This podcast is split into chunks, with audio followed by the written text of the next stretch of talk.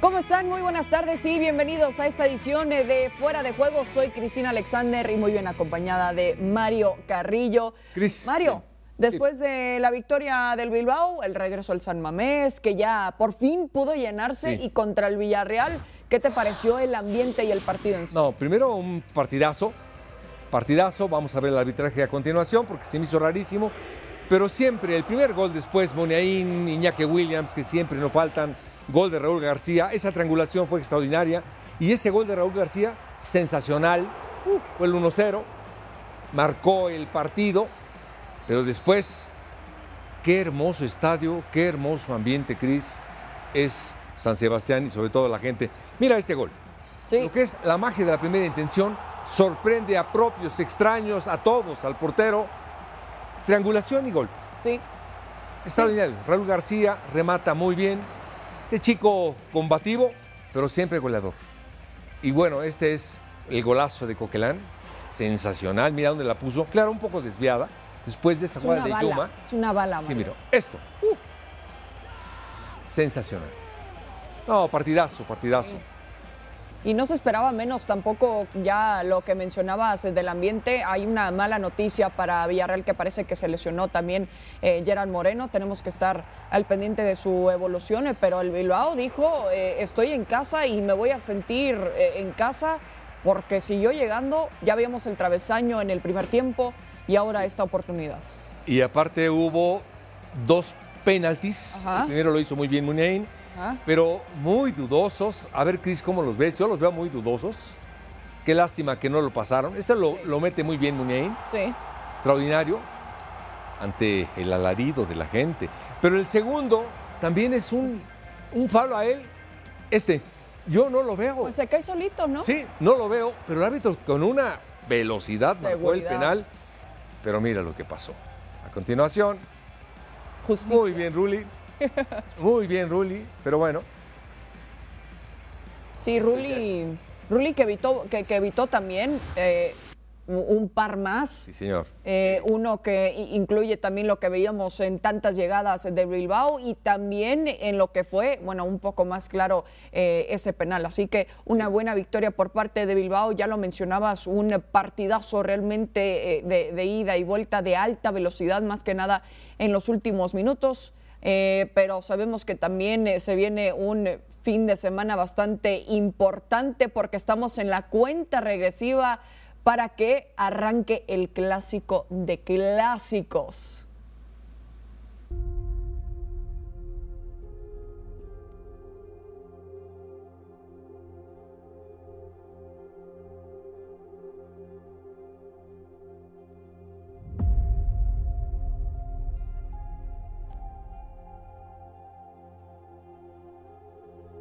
Seguimos adelante, cinco minutos, es buena, es buena, es buena. Fede Valverde la tiene. El Charrúa acaba de marcar desde el interior del área.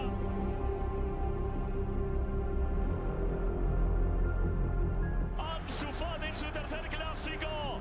Se come, devora el mundo. A mordiscos, a.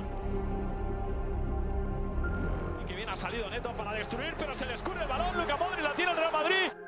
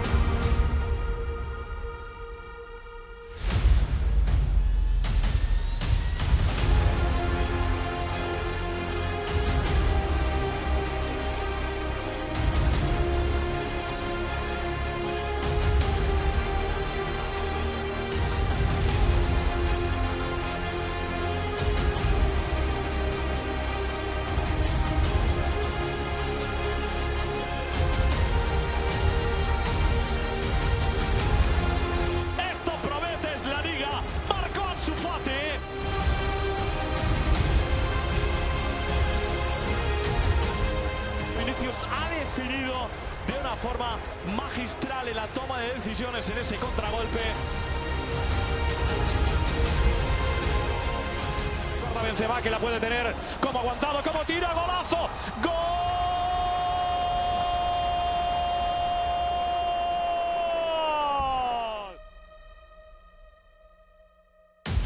Ahí va Memphis, golazo.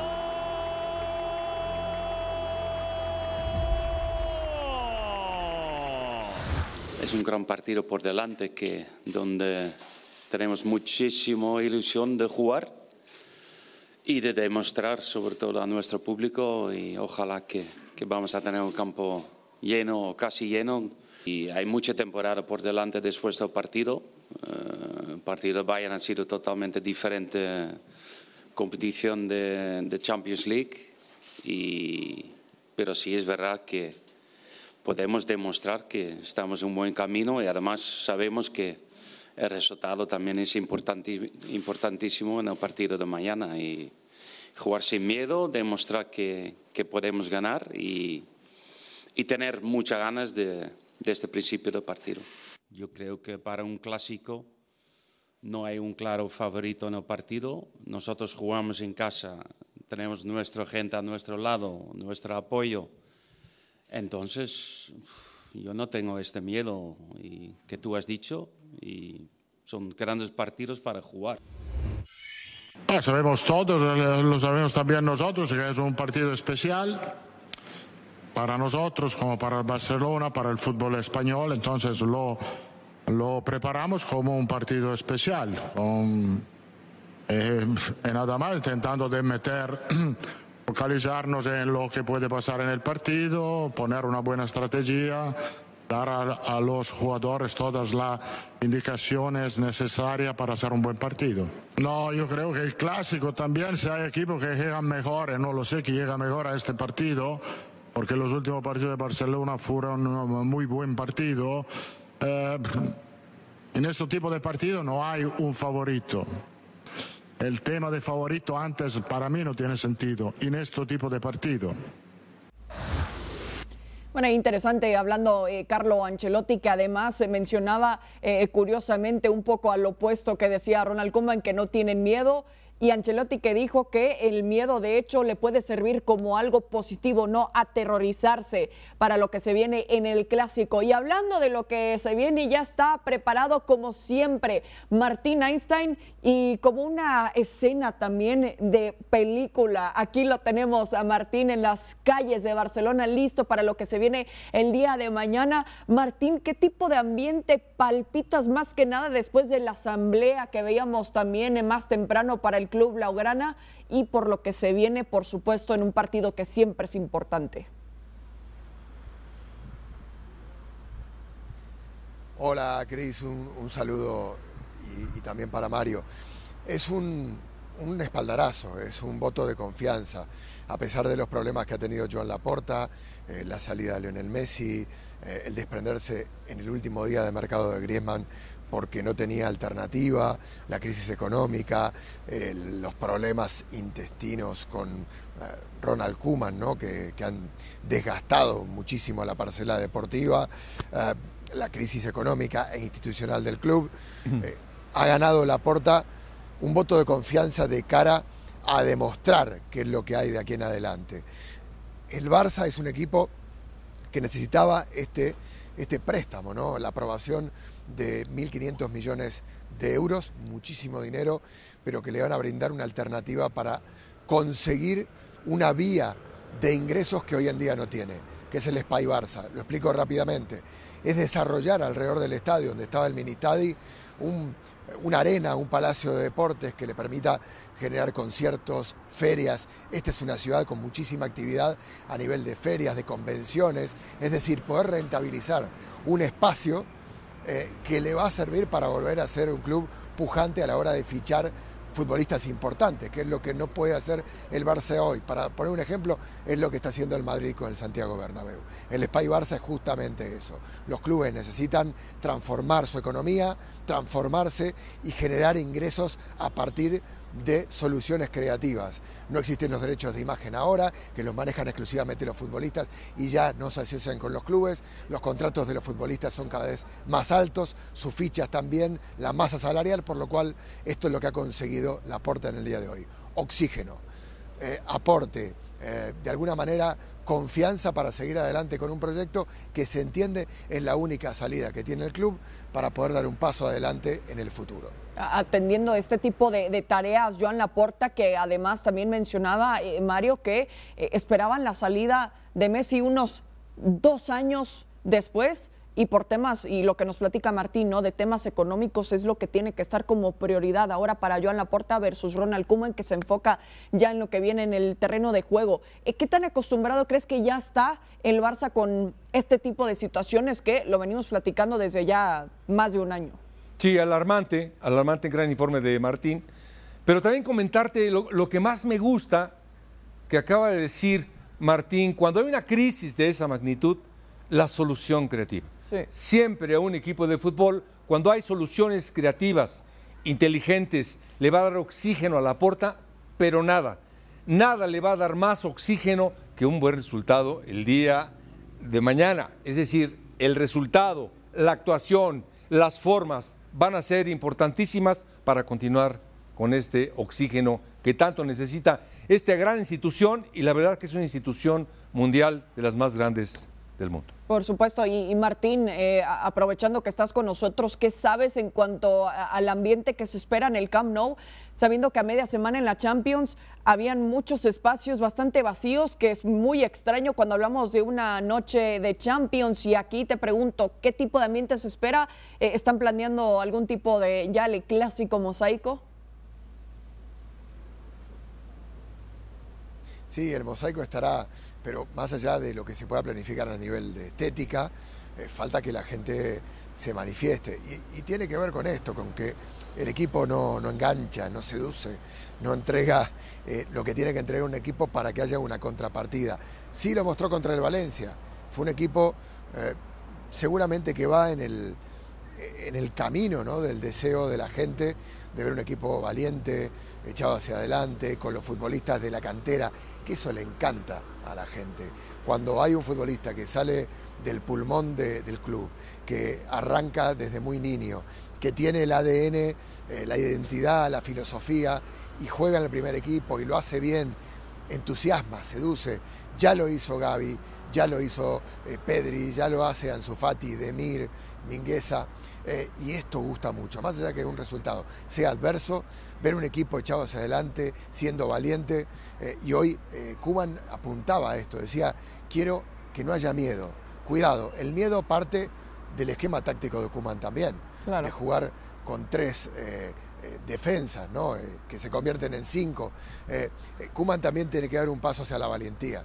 de alguna manera es el faro y de ahí siguen los jóvenes. Si Kuma les dice, salgan a jugar, salgan a, sin miedo a equivocarse, eh, yo los voy a, aguantar si, si, cometen un error, pero quiero que se vea, que salgan a, hacerlo con, coraje, ¿no? con valentía, con, con, lo que tienen los jóvenes, con eso de llevarse el mundo por delante. Y el Barça por momentos de la temporada lo ha hecho, pero también el técnico ha dado señales de echarse atrás, de esto es lo que hay, estamos como estamos, que no estamos para competir acá, que no llegamos allá.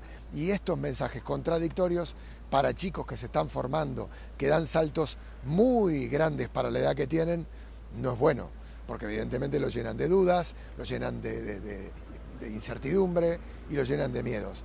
En el técnico está para mí, y esto seguramente Mario lo sabrá, en darle el primer paso hacia yo confío en ustedes, salgan y demuestren que tienen mucho para dar. ¿Estás de acuerdo, Mario? Sí, y lo dijiste perfecto. Primero los jóvenes, después echarlos para adelante.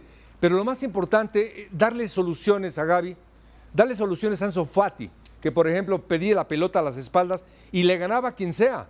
Eh, entró muy bien Depay, por ejemplo. Depay demostró la calidad que necesita este equipo. Muy bien De Jong, eh, muy bien Busquets. Tal vez se extrañan un par de jugadores más, pero sí este Barcelona, eh, te la brindo Martín, está para competir. Eh, no está para ganar Champions, es decir, definitivamente no está, pero para competir la liga sí está. Para mañana está hacerle un buen partido al Madrid, ¿eh? esperando y partiendo de lo que Martín menciona, Cristina. Sí, por supuesto. sí Martín, te escucho. No, eh, yo coincido con Mario. El, gran interrogante está eh, en en que el Barça no ha competido contra los grandes equipos. Eh, ha levantado la bandera blanca antes de que terminara el partido. Lo hizo contra el Bayern, lo hizo contra el Benfica, lo hizo contra el Atlético de Madrid. Eh, los primeros 45 minutos se fue al vestuario perdiendo 0-2 y no hubo una réplica, no hubo ni siquiera una sensación de que eh, iban a salir a, a por lo menos intentar cambiar las cosas. Entonces están capitulando sin competir y esto, esto es una mala señal en el Barça. ¿El clásico puede ser un punto de inflexión? Sí, lo puede ser.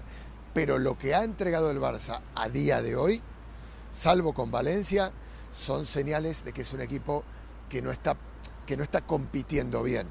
Eh, es una gran oportunidad lo de, lo de este domingo, evidentemente que al menos lo ha podido hacer un poquito mejor en la liga versus Mario lo que hemos visto en la Champions, ¿no? Así que sin duda se puede agarrar un poco de eso Ronald Koeman, los mismos jóvenes para demostrar y que al menos se puedan levantar lunes por la mañana y decir, al menos competimos, lo dejé todo en el campo, ya sea con un resultado positivo o negativo. Siempre que no tienes tú eh, grandes individualidades, numerosas individualidades, la dinámica es fundamental.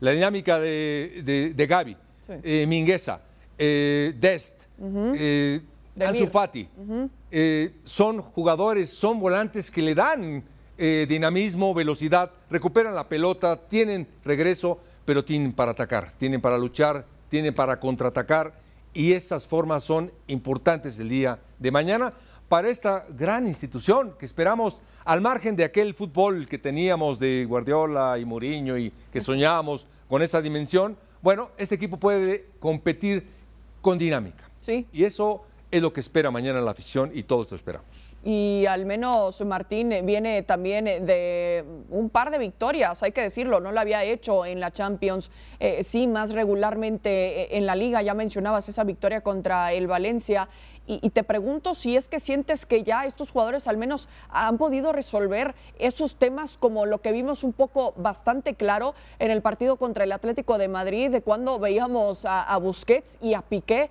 discutir después de uno de los goles que él anota el Atleti. Sí, a ver, eh, yo creo que es un equipo, y, también le colgaría el mismo cartel al, Madrid, eh un equipo en construcción, en un proceso de transición, eh, donde se han ido los grandes estandartes de una generación que, lo ha ganado todo, tanto del Madrid como del Barça. Eh, basta mirar la Copa de Europa, en la última década se la han repartido, eh, salvo excepciones, estos dos clubes ¿no? que reinaron por todo lo alto. Y, esta gente, evidentemente, queda algo de, de, aquellas columnas vertebrales en Madrid, Benzema, Modric, Cross, algo de Carvajal, evidentemente, pero es un futbolista que ha tenido muchos problemas físicos. Marcelo ya no es titular y en el, en el Barça, eh, evidentemente, la importancia de un Jordi Alba, de un Gerard Piqué y de un Sergio Busquets. Pero me parece que la segunda, eh, el segundo batallón, batallón perdón, de, del Real Madrid tiene más gravitación tiene más peso específico que lo que está teniendo el Barça. Eh, la importancia de hombres como Valverde, eh, como Vinicius, el refuerzo de Alaba en la defensa, el paso adelante que ha dado Eder Militao, ahora si vuelve Mendy será importante, eh, el fichaje de Camavinga. Es como que el Madrid tiene, por un lado, más fondo de armario y tiene futbolistas que cuando entran le dan un plus de calidad que al Barça le está costando más encontrar. Recordemos que el Barça también tiene muchos hombres en enfermería. No ha vuelto Dembélé, Coutinho no termina de aparecer, eh, son futbolistas importantes. El Kun Agüero desde comienzo de temporada no ha podido tener minutos, habrá que ver si los tiene el día de mañana, pero ha tenido más problemas en poder mostrar eh, esa variedad el Fútbol Club Barcelona que el Real Madrid. Y luego, evidentemente, también lo de Ansu Fati, que ahora está disponible, pero que no lo ha estado en los primeros eh, momentos de la temporada, sumado a la lesión de Pedri, que estuvo en el principio de temporada, que tuvo que tener vacaciones forzadas porque jugó Juegos Olímpicos, Eurocopa y prácticamente todos los partidos de la temporada pasada y que evidentemente, más allá de que sea muy joven, no aguantó. El Barça va de incendio en incendio y tapando las urgencias como puede, ¿no? Eh, y evidentemente esto también lo pone en una situación de desventaja respecto del Real Madrid. Pero coincido con Mario, eh, hay mucha calidad y mucho talento en el Fútbol Club Barcelona ¿Por qué no juega eh, como debe o, o por qué no está al nivel del Real Madrid? Porque el Barça es un equipo más fragilizado. Sí. Porque el Barça eh, tiene problemas institucionales, económicos, que han permeado en el foco de los futbolistas. El Madrid también tiene problemas, pero hay una paz institucional y el poder está mucho más claro dónde reside. Es un poder vertical que baja desde el presidente y esto evidentemente puede gustar más o menos, pero ordena todo lo demás. Sí. Y esto evidentemente también marca una diferencia en este cónclave. Claro, está bastante complicado tener inestabilidad afuera y también esperar lo mismo de los futbolistas dentro del campo, que en esta ocasión será en el Camp Nou para el clásico. Martín, muchísimas gracias por habernos acompañado este ratito en Fuera de Juego. Disfruta, sigue disfrutando de la bella ciudad de Barcelona y por supuesto lo que es siempre un bello partido de fútbol cuando hablamos del clásico de clásicos. Martín, gracias. Un abrazo muy grande. Saludos. Saludos a los dos. Gracias. Bueno, nosotros seguimos en esta edición de Fuera de Juego para recordar, como siempre nos gusta hacerlo cuando hablamos de los clásicos, a ver los momentos del clásico, Mario, en el 53 con la leyenda de Alfredo Di Stefano que anota su primer, eh, en su primer clásico. En el 53, una leyenda total del Madrid. Hace 67 a 70 años, por supuesto, por supuesto. No, no, no, no. Gente de un nivel, ahorita me acordé de José Ramón, que es del que está enamorado de esta gente. Eh, y la verdad que son fundamentales. Eh, y mira, Y, y- favor. y de leyendas como Johan Cruyff también, ¿no? toda una institución de fútbol. Sí. Como jugador, eh, holandés, creativo, generador, eh, pensador, vio en las fuerzas básicas de este equipo implementar su estilo, su sello, la técnica del Ajax, con la calidad, con la inteligencia. Hugo Sotil por ahí atrás, es decir, jugadorazo, una institución hermosa. que no solo, eh, no solo marcó una generación, sino también todas las generaciones eh, en el futuro y todavía aquí alguien como Raúl, que también se le recuerda con eh, muchísimo cariño, no tanto de parte de Florentino Pérez, pero así silencia el Camp Nou en el 99, también un jugador letal y que joven. Extraordinario, goleador, eh, no tan rápido, pero no menos rápido. Y este hombre, estos No, no, no, no, no. Este es un momento tan y esto. tan famoso por lo que sucedió, por la traición que fue de Figo, como con la playera blaugrana y luego con la playera del Real Madrid. Bueno, y aquí la ovación para Ronaldinho en el Bernabéu en 2005 me recuerda a esa chilena de Cristiano Ronaldo en el estadio de, de- de la Juve que le aplaude, ¿no? Por esa chilena y es que aquí lo tienes que hacer, ¿no? Y la genialidad de este hombre. Sí. Este hombre causó época a partir de él y antes que él y después, bueno, te lo dejo a ti. Sí, que luego, eh, de hecho, Ronaldinho es el que le da eh, la primera asistencia al primer gol de Lionel Messi con su primer gol y hat-trick, además, en el 2007. Y bueno, es que también los compañeros que le rodeaban ahí, veíamos a Samuel Eto'o que festejaba con él contra este hombre que, eh, digamos, que la sufrió bastante también, Iker Casillas, contra un Lionel Messi y quién no. No, y, y qué entrenadores, Flavio Capello, es decir, también los entrenadores fueron determinantes ya en esta etapa porque le dan otra dimensión. El Barcelona con Guardiola fue otra dimensión futbolística, Vilanova, Guardiola, Sí. y después, bueno, Capello, Mourinho, otra dimensión en ese tiempo, 2008-2009. Por favor. ¿Cómo olvidar esa manita también de Gerard Piqué? Eso fue en el 2010 que le pegaron 5 por 0 al Real Madrid. Y aquí el Barça que elimina al Real Madrid en la UEFA Champions League. Hubo como una rachita que, se- que- que en un mes se enfrentaron como cuatro veces, Mario. Sí. Eh, y lo importante de Éramos esto, felices y no lo sabíamos. no, aparte de eso, la parte estratégica y táctica. Dani Alves, por ejemplo, un lateral Uh. derecho que puede jugar de volante creativo en cualquier parte del mundo. Sí. Jugaba de lateral derecho en ese Dream Team. No por nada ha ganado tantos, pero tantos títulos. Este gol de Bale es espectacular. Como técnico, Mario, es increíble ver que un jugador pelee tanto por el balón, ¿no? Eso y, y la verdad, ver la alegría Sí. de la potencia de este jugador que todo el mundo esperamos que ese partido dijo, aquí estoy. Sí. Gareth Bale, tanto tiempo en el Tottenham, tanto tiempo en Inglaterra. Y bueno, y después, ¿qué me dices de este tipo de jugador? No, no, no. Este partido que fue como a las 6 de la mañana, algo así, ¿no? Súper temprano, bueno, eh, hora, hora local, pero fue como a la una de la tarde, más o menos, de España. Y este momento que fue tan famoso de Leo Messi, una postal, lo que hemos visto también en tantos momentos, y otra postal que quizás vamos a ver el día de mañana en el clásico que está por llegar este domingo a partir de las 10:15 am del este. Así que regístrate ahora porque está exclusivamente por la aplicación de ESPN Plus, la liga que está en un solo lugar y no importa cómo lleguen los equipos, porque un clásico, Mario, siempre se juega aparte, pero te pregunto, ¿te atreves a dar un eh, pronóstico? ¿Cuál es tu eh, sentimiento de lo que se espera mañana? Sí, lo importante es lo que dijiste, yo ya me apunté, me enseñaron, eh, Ricardo Bush me enseñó cómo apuntarme para Star Plus. Muy bien. Ya me apunté, aparte va a estar ahí, sí. el partido va a estar ahí. difícil, difícilmente, lo que sí te puedo decir es que Barcelona tiene un tremendo equipo. Eh, lo explicó Martín Einstein, lo que es el Real Madrid. Tiene los mismos jugadores, si tienes a Ansu Fati, tienes a Vinicius. Sí. Eh, eh, tienes Benzema, está de Pai. tienes medio campo, Valverde, perfecto, sí, está Gaby. tienen jugadores a la par.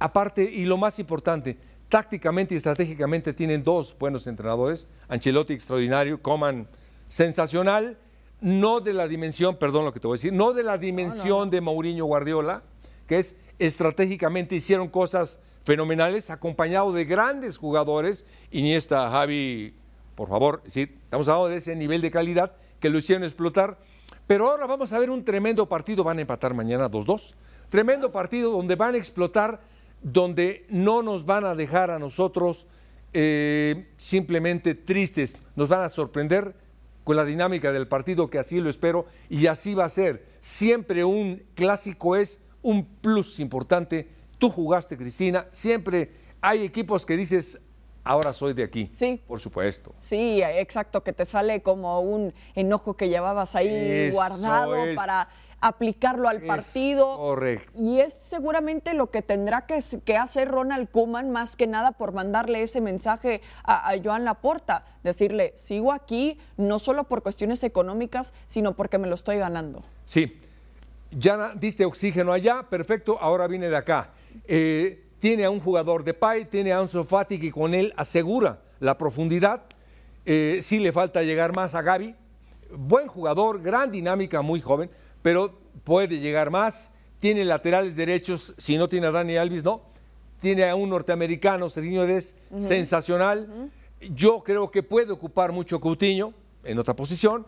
Le va a dar minutos. El Cunagüero no es la misma, no, no son los mismos, pero tienen jugadores Busquets, De Jong, Gaby, Depay, eh, Ansu Fati. Tiene cambios tiene manera de competir y va a competir bien. Y el Real Madrid también con este equipo de Carlo Ancelotti, que además, al menos en la liga, viene de descansar. ¿Cuánto le puede beneficiar esto, Mario? Mucho, mucho porque primero tiene jugadores jóvenes, segundo, Tony Cross y Modric, aunque son los más experimentados, junto con Benzema, pero sí se fortalecen con Vinicius, con Valverde. Eh, Alaba de central, es decir, es importantísimo, le dio Alaba otra dinámica eh, Militao, el brasilero que venía del Porto, Camavinga, es decir, jugadores nuevos, buenos entrenadores, buen partido, no con la dimensión que disfrutamos, pero es lo que hay. Sí. Y lo vamos a disfrutar mucho. Es lo que hay, porque cuando hablamos de un clásico siempre está para disfrutar. Mario, muchísimas gracias. Privilegio estar aquí. Y a disfrutar el partido en ESPN Plus. Hasta la próxima.